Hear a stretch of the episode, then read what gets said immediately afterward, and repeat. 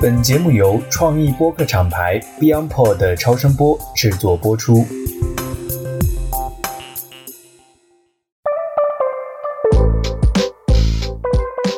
欢迎来到医美内行人，我们与资深从业者一起，以内行人视角深入医美大健康行业，做你最信任的变美拔草避坑指南。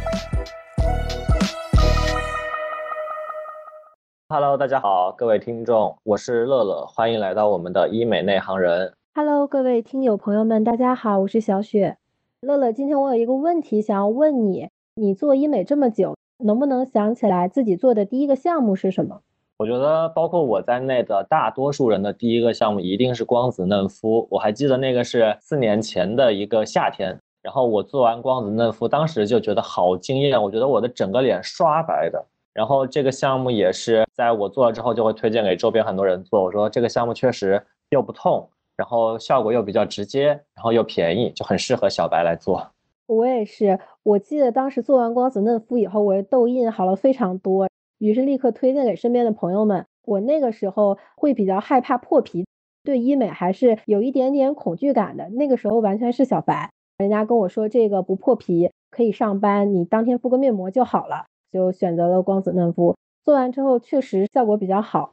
对，所以其实很多人的第一个入门项目，大部分都是光子嫩肤。我们收到很多反馈，想更多的去了解一些基础的医美项目和医美科普，所以这一期啊，我们就请到了一位重量级的嘉宾王双王院长，来给大家详细的讲讲那些高性价比、人人都可以做，然后也适合小白的一些医美项目。我们先请王院长做一个自我介绍好吗？大家好，我呢从事医美工作是五年了。原来我是从公立三甲医院工作的，目前就开始皮肤医疗美容这一板块，擅长一些痘敏肌肤治疗及皮肤抗衰治疗。我所在的一个私立机构啊，我们机构也是一个比较正规的医美超市。刚才我听你们俩是说小白入门的就是一个光子嘛，我也是比较推崇光子治疗。我还有推崇另一个就是美素治疗，因为它们呢就性价比是比较高的，也可以满足我们一些皮肤的需求。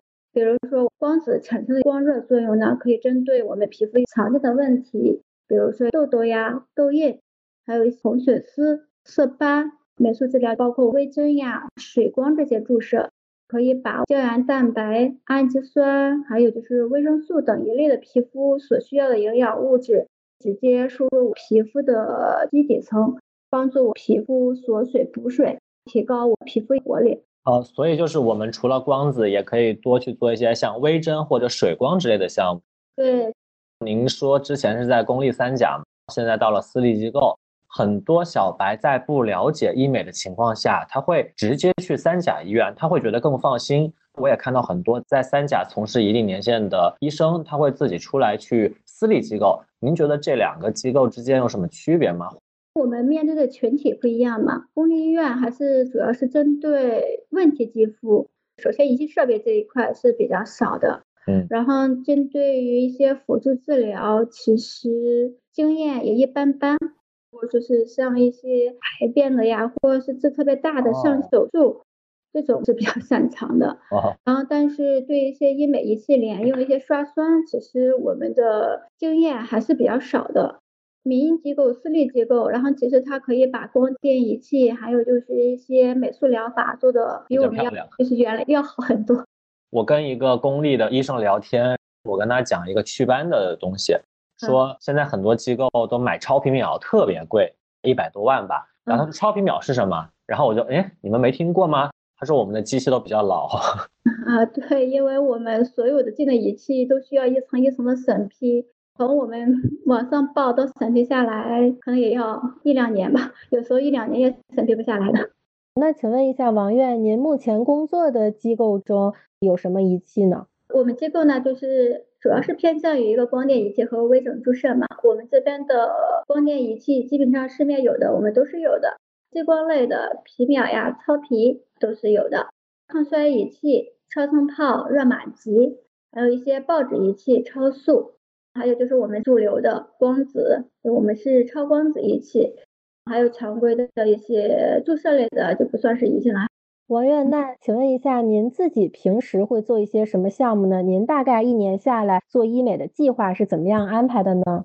也是主要是根据皮肤需求嘛，然后我会根据我的皮肤，因为我现在三十五岁了，我现在主要是偏向于抗衰，我会做一下光子加上水光也有常规的一个注射，每年呢就会做一次超声炮加上一个热玛吉。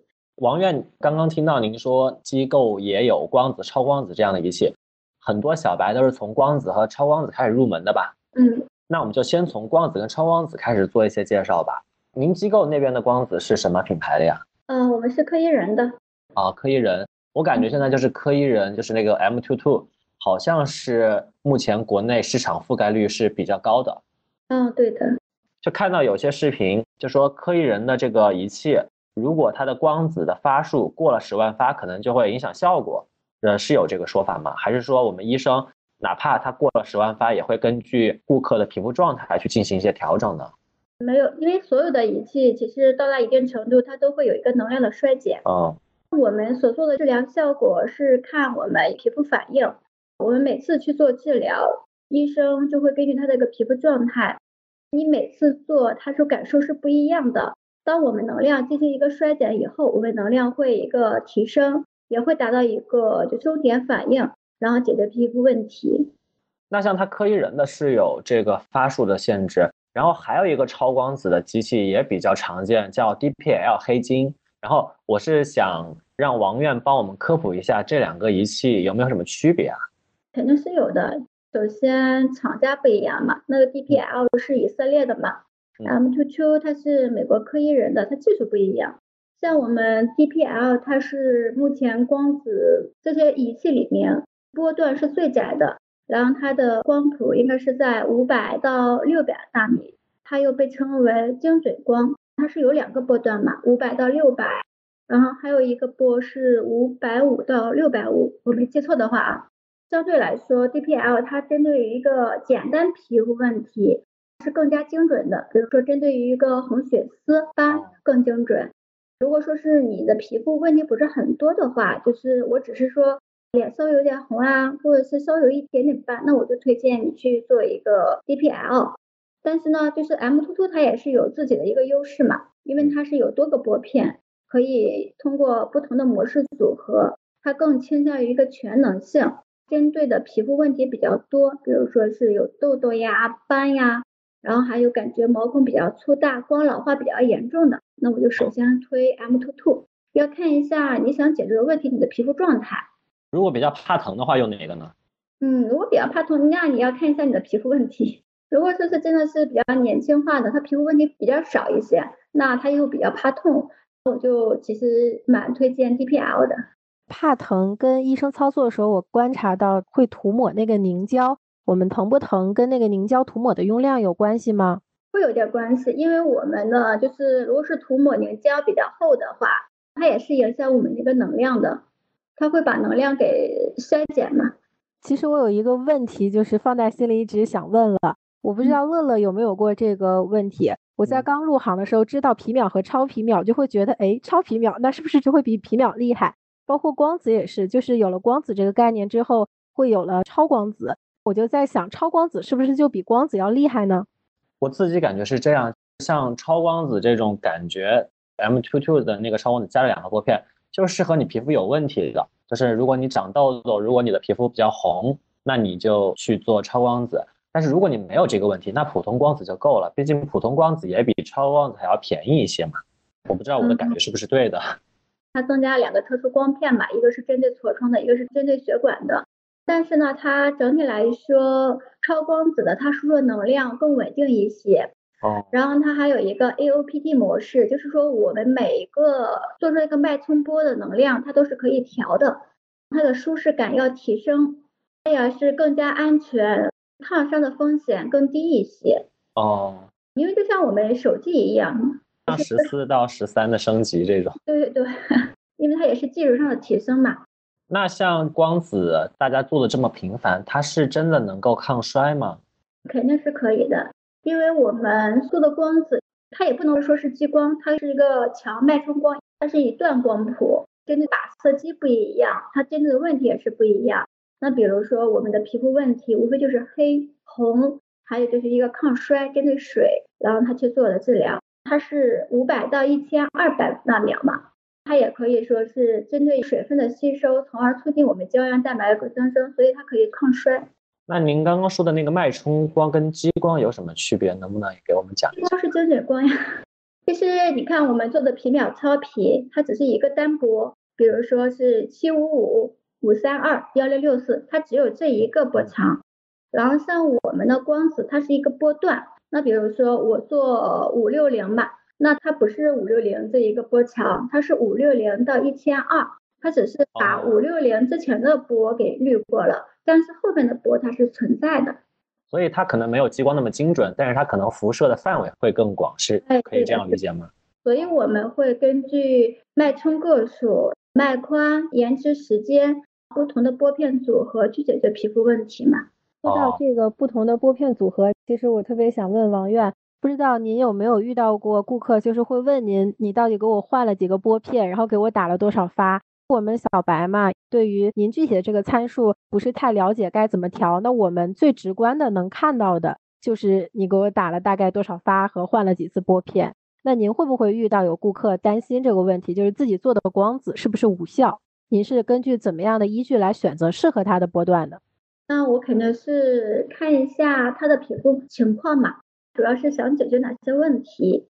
举个例子吧，如果说是他皮肤比较敏感一些。那我肯定不能是用大能量去给他做治疗，是以舒缓为主。那我基本上就会选择光调去修复皮肤屏障。然后我们就是有时候顾客会问一下，我这次做的光子有没有效果？我们首先呢看一下我们一个皮肤反应啊，有没有达到终点，会有一些微微泛红，或者是有轻度的烧灼感，这是顾客一个稍微感觉啊。那第二个就要看一下你治疗项目有没有达到一个终点反应，比如说我们治疗性的就是针对一些痘痘，还有就是一些红血丝、色斑这种情况。那像针对色斑呢，那它终点反应就是颜色的加深。针对我们红色痘印呢，它是会成为深红色或者是暗红色。那黑色痘印呢，就是微红状态。针对我们有红血丝呢，它边缘会变得稍微有点模糊、不清晰。治疗的部位呢，可能稍微会有点轻微红肿。我们就是通过以上情况可以判断这次是不是有效光子。也就是说，我们不用特别纠结医生到底给我们换了几次玻片和到底打了多少发，这个不用特别纠结，是吗？对，不用特别纠结。你每个顾客，医生肯定是想我给你做出一个最好的效果，只有达到最好的效果以后，然后顾客才来嘛，对不对？哎，王院，您刚刚说。它打色斑会让色斑加深，为什么会这样？它不是可以祛斑吗？它的即刻反应是加深的哦，因为它会吸收热嘛，热的话它就会造成一个损伤，所以它颜色是加深的，结痂会脱落的。嗯，请问王院，就是打色斑一定要打出结痂吗？不用的，要看情况的。像一些颜色比较淡，就是说雀斑吧，如果说是颜色比较淡的话。然后他又肤色比较深，那种这种治疗效果是一般的，那就建议他直接去做皮秒超皮。然后如果说是皮肤比较白，然后色斑又比较多的，那他如果是做超皮皮秒的话，损伤比较大一些嘛，那他完全可以先去用光子大面积去做一下。当他做差不多了，偶尔有几颗颜色比较重的，或者是零星的几个，再结合皮秒去做。这样子效果比较好，然后损伤也比较小一些。哎，那黄褐斑它可以做光子吗？因为我们刚刚就听到雀斑跟晒斑，但是黄褐斑其实我感觉好像一直在众说纷纭。现在目前主流来说，黄褐斑还是我们一个炎症反应，所以我们目前主流不建议直接去做皮秒超皮，因为它容易反黑。建议先修复皮肤屏障，抗炎治疗。等到皮肤稳定了以后，当你没有炎症的时候。颜色就会慢慢变淡。那这个修复抗炎是通过口服或者说是美素疗法？美素疗法结合我们口服药物去做治疗。关于修复屏障，您刚刚也提到了，就是光子的它这种低温的生物光调作用可以帮助我们调整屏障。那么黄褐斑是不是可以用到这个低温光调呢？或者说这个低温光调它是不是能让我们敏感肌的屏障帮助它修复呢？也要看一下我们一个皮肤状态。如果说是皮肤特别干的，又处于一个敏感期，无论他做什么治疗，我都是不推荐的，因为他现在皮肤不稳定，它有可能会激惹到他。所以在我们敏感肌不太稳定的情况下，您会建议我们先做什么呢？照光吗？还是说用护肤品？如果说是来的次数比较少的话，那我建议他先在家里稳定一下，然后用一下比较吻合的护肤品，保证你的皮肤不是说近期老是去泛红呀、有瘙痒这种症状。如果说是它来的比较勤的话，可以结合我们一些照光、红黄光的去一个修复，然后结合我这边补水治疗。这样子修复比较快一些。我想要替朋友们问一下王院，家用的这个照光它是有用的吗？我们也知道它的功率肯定是没有院线的高，但是我坚持每天去照它，是不是也对皮肤有改善呢？能量比较低，如果说射频仪器的话，你的角质层比较厚的话，应急情况下你用一下也是可以的。您刚刚又提到一个技术手段叫射频，我们刚刚已经听到了，比如说一段式的脉冲光。然后精准的那种激光，还有刚刚您说的射频，在我们的概念里，那个射频更多的跟抗衰做了挂钩。但是像激光跟这种脉冲光好像也有抗衰的功效。王院能不能帮我们介绍一下不同的技术手段，它分别可以对应什么样的抗衰项目？然后我们普通人的话，大概怎么样做一个安排比较合适啊？如果说是在我们一些抗衰，主要是产生一个光热作用，它才能达到一个抗衰效果。然后我们市面上所有的抗衰仪器，其实包括一些激光类的呀、超声炮，然后射频类的。其实黄金微针也算是一个射频嘛，它也可以做到一个抗衰。这个我们先不讲，先讲一下超声类的。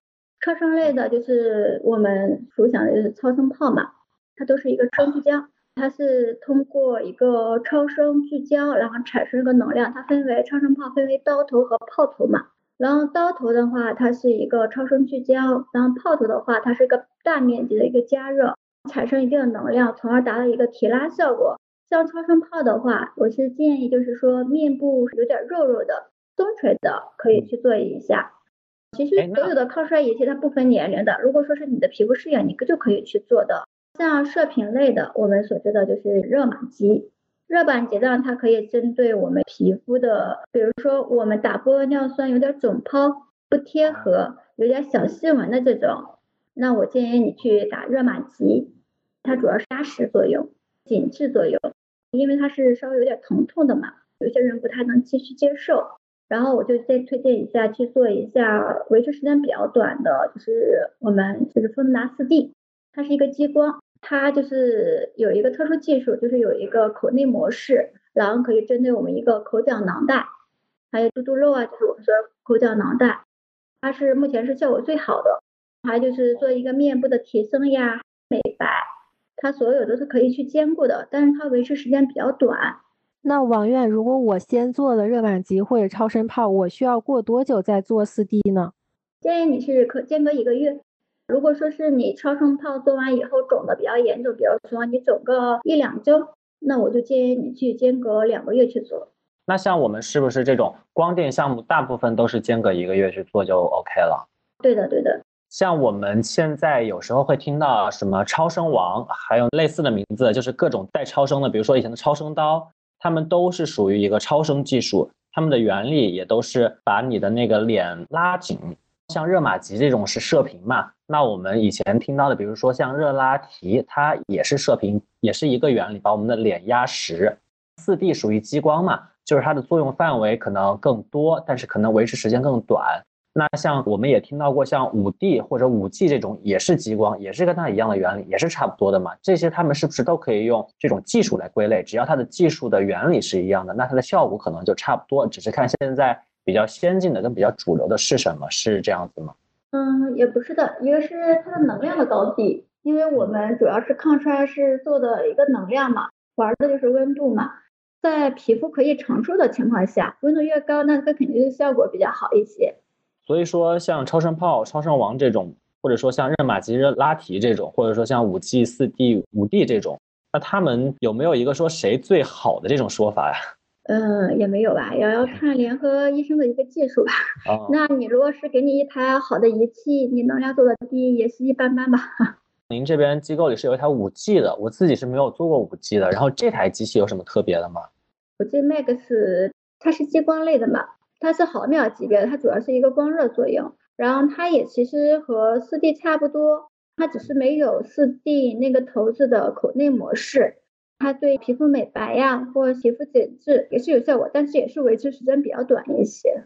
哦，还有一个项目我也记得叫 eMode，叫超速，好像也挺火。但是我感觉哈，就是国内的机构里面有这台仪器的特别少。我看到咱们机构也有这个仪器，然后王院能不能再给我们详细介绍一下这台仪器的特点跟这个项目有什么特别之处？超速呢，我们是有两个模式，一个是报纸。一个是收紧模式，报纸呢，就是我们可以是做面部还有身体，像紧致也是面部和身体都是可以做的。超速它火起来应该是在韩国，很多韩国明星都去做的，因为这相当于就是午餐式的美容嘛，它恢复时间也是比较短，减脂效果还是蛮好的。我们这边回购率也是比较高的，超速它还有减脂，减脂呢，也是我们一个射频技术嘛，然后也算是一个叫小热玛吉这个 俗称。那它的这个报纸模式是针对什么样的一个？比如说，我是感觉我有一点点胖就可以去做呢，还是说我的体重基数比较大的情况下去做更合适？其实我们的脂肪很多女性来做，它是因为局部比较胖一些嘛。嗯。因为我们这边主要是年轻的顾客，比如说二十到三十五岁左右。他可能就是局部感觉肚子这有一点点的肉，或者是侧腰，然后我们都是局部去做的。像那种如果说是你真的是体重体质指数比较高，那种全身性的肥胖，那我就建议你先去整体去减肥，靠运动去做。王月，那我双下巴有一点点肉多，您是觉得做 eMode 好还是做四 D 好呢？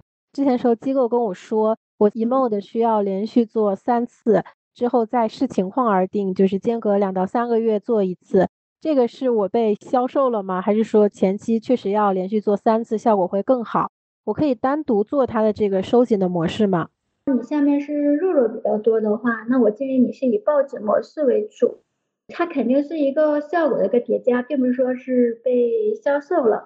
我们的脂肪，它不是说我一次性就完全给你把所有的脂肪给打死、溶解掉，它是一点一点的，它是一点点出效果的。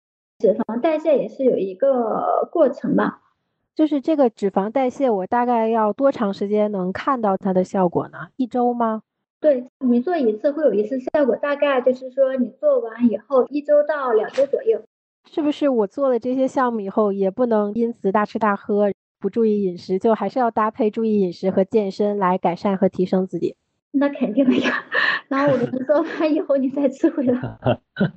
那像这个超速，我可以拿它去替代抗衰嘛？因为您刚刚说它也有一个收紧的效果，比如说它做三次，能不能替代我做一次热玛吉这样子？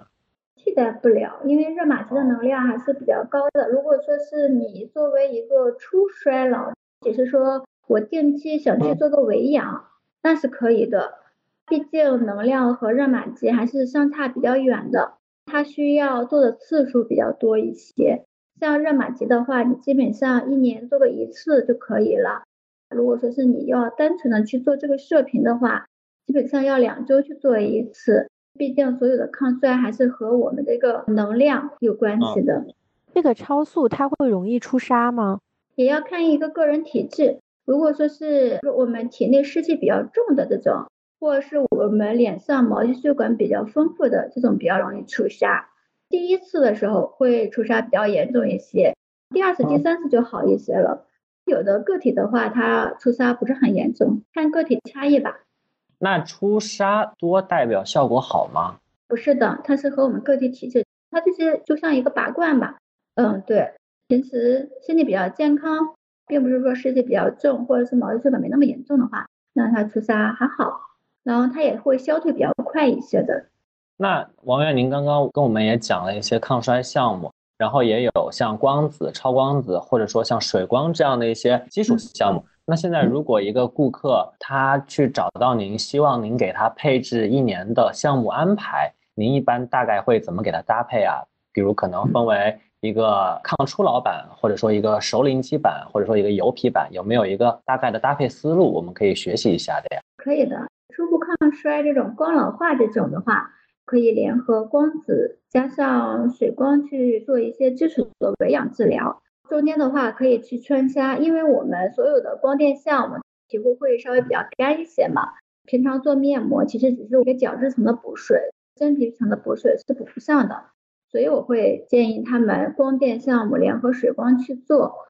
然后呢，就是说中间的话，他要求比较高的话，我会根据他的皮肤状况，推荐他去用热玛吉或者是超声炮做一个长期抗衰。中间穿插着一些维养项目就可以了。皮肤到达一定稳态的情况下，就像光子和水光，没必要去做那么勤啊。基本上你两三个月去做一次就可以了。那像熟龄肌呢？四十岁左右这样的一个皮肤状态，或者说他觉得自己是熟龄肌了，因为现在大家抗衰意识非常的强，就很多人他三十岁，他跟别人说啊，我觉得我的都是熟龄肌了，我就看着觉得还挺年轻的。那我肯定是根据他的一个皮肤问题来说的。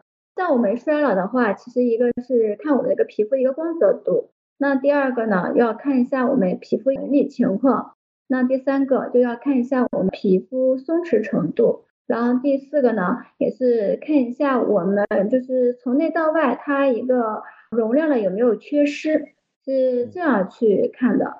四十多岁的大部分女性的话，她都会有容量的一个缺失。如果说是它还是比较紧致的这种情况下，那我会建议他去做减法吧，算是就是像我们所有的仪器，如果说是它比较松弛比较严重的话，那我建议他去做一个超声炮，一个长期做的就是一年做一次到两次即可，再联合其他的光电仪器去做一个维养。其实光子还是蛮适合长期维养项目嘛，它可以就是一个月去做一次，可以淡化我们的小细纹。提高我们的一个肤色亮度，根据他的皮肤情况，我可能是搭配一些水光去做治疗。皮肤稍微有一点敏感呀，或者是稍微有点炎症的话，那我建议他去做一些修复类的水光，比如说我们所常见的三维鱼类的啊。如果说是他的皮肤比较暗沉，没有什么光泽的话，可以去做一些美白提亮肤色的产品。像他的皮肤近期就是暗沉的比较狠，他也感觉自己的皮肤稍微出现一点点的小细纹这种，那他皮肤肯定是营养的流失嘛。那我就建议他去做一些动能素类的水光，可以接受恢复期比较长的啊。我建议他去做一些微针呀，结合一些刷酸治疗，效果也是蛮好的，可能比较痛一些。恢复期比较长一些这种项目，您刚刚还提到说刷酸也可以用来在这个治疗当中进行，可是我感觉哈，好像现在大家都对刷酸不感冒，但是我自己去跟医生聊天的时候，他们都非常推崇刷酸。刷酸它是真的效果非常不错的一个项目吗？对呀，刷酸肯定项目不错，刷酸效果很好，要看你怎么去刷这么酸，然后有没有达到有效的酸的治疗。其实我们刷酸的话，刚开始的时候，它肯定是一个刺痛、辣痛、很煎熬的过程。大部分人他可能就是有一些痰酸色变嘛，那以后好像我的皮肤被剥脱了，然后我的角质层被破坏了。其实不是这样子的，刷酸呢，它是可以修复我们一个皮肤屏障，达到一个皮肤稳态，使我们的皮肤水合度更好。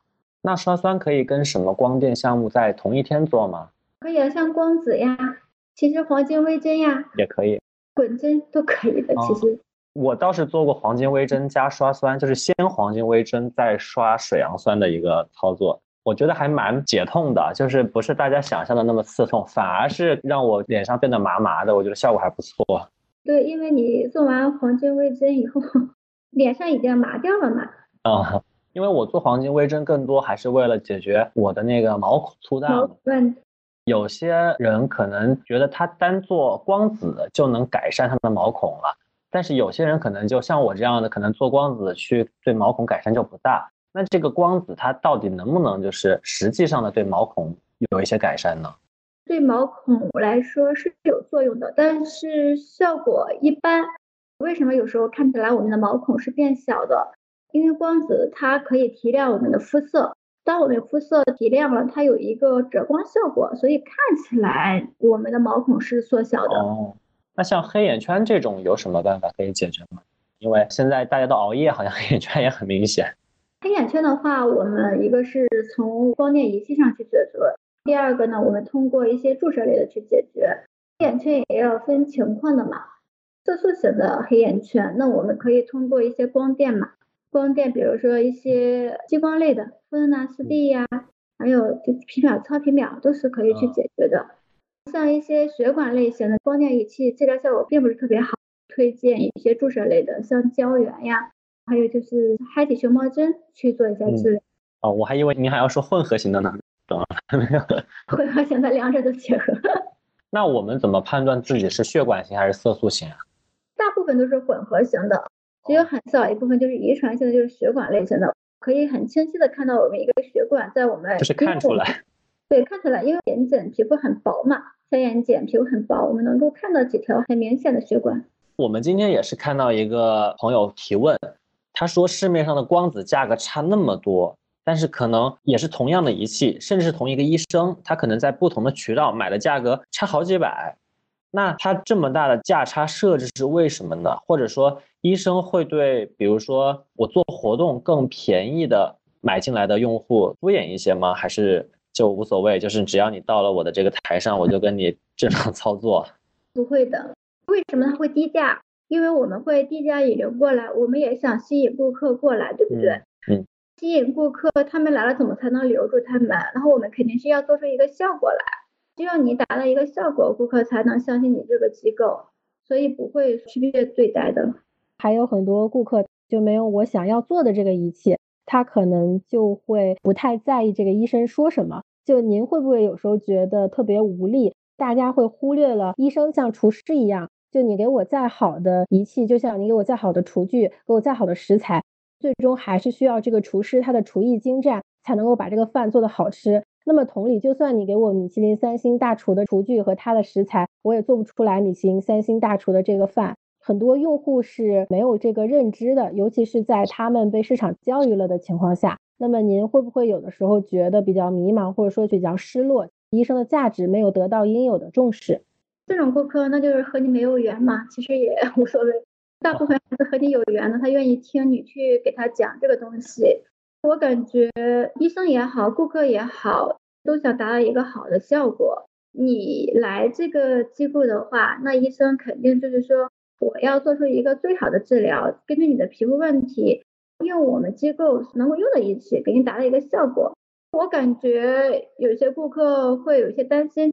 从他们的角度来说是可以去理解的，他们这种思想呢，我们就需要一点点的打消他们这些顾虑。我可不可以这样理解？也就是说，其实医生看的是适应症，医生心里考虑的是为我们顾客解决皮肤问题，而不是说某一种皮肤问题只能用某一种仪器来解决。其实医生手里有的办法是挺多的，我们并不用执着于追求某一种仪器。可以这么理解的，其实市面上仪器无非就是激光、超声炮。射频技术就这些，没有其他的了。很多仪器都是相通的。对，其实说来，基础的原理无非就是声光电。那么在我们皮肤里产生的效果就是温度的积累。如果是抗衰的话，去除色素的话，就是把色基它精准的吸引了这样波长的激光。我可不可以这样来总结？可以的。我们也刚刚也讲到，就是说医生更希望去看到他的这样一个症状，然后用自己的方式跟策略去解决。对于我们用户来说，也很想知道我们应该怎么样去提我们的需求，医生更加会采纳。因为其实很多人他去到机构的时候，第一个面对的可能不是医生，可能是一个咨询师或者说是一个护士给他做皮肤检测。那我们在这个中间，你有什么样的机会去跟医生去讲述我们的一个要求呢？他来到一个机构，他想解决的问题是哪一块？一些斑嘛，有一些人雀斑，它是一种美观，他其实并不想去除，他只是说单纯的想去一个美白。我们不用通过一些光电去做治疗，可以通过一些美素疗法进行一个美白，也是不错的嘛。看一下他自己的问题是哪一块。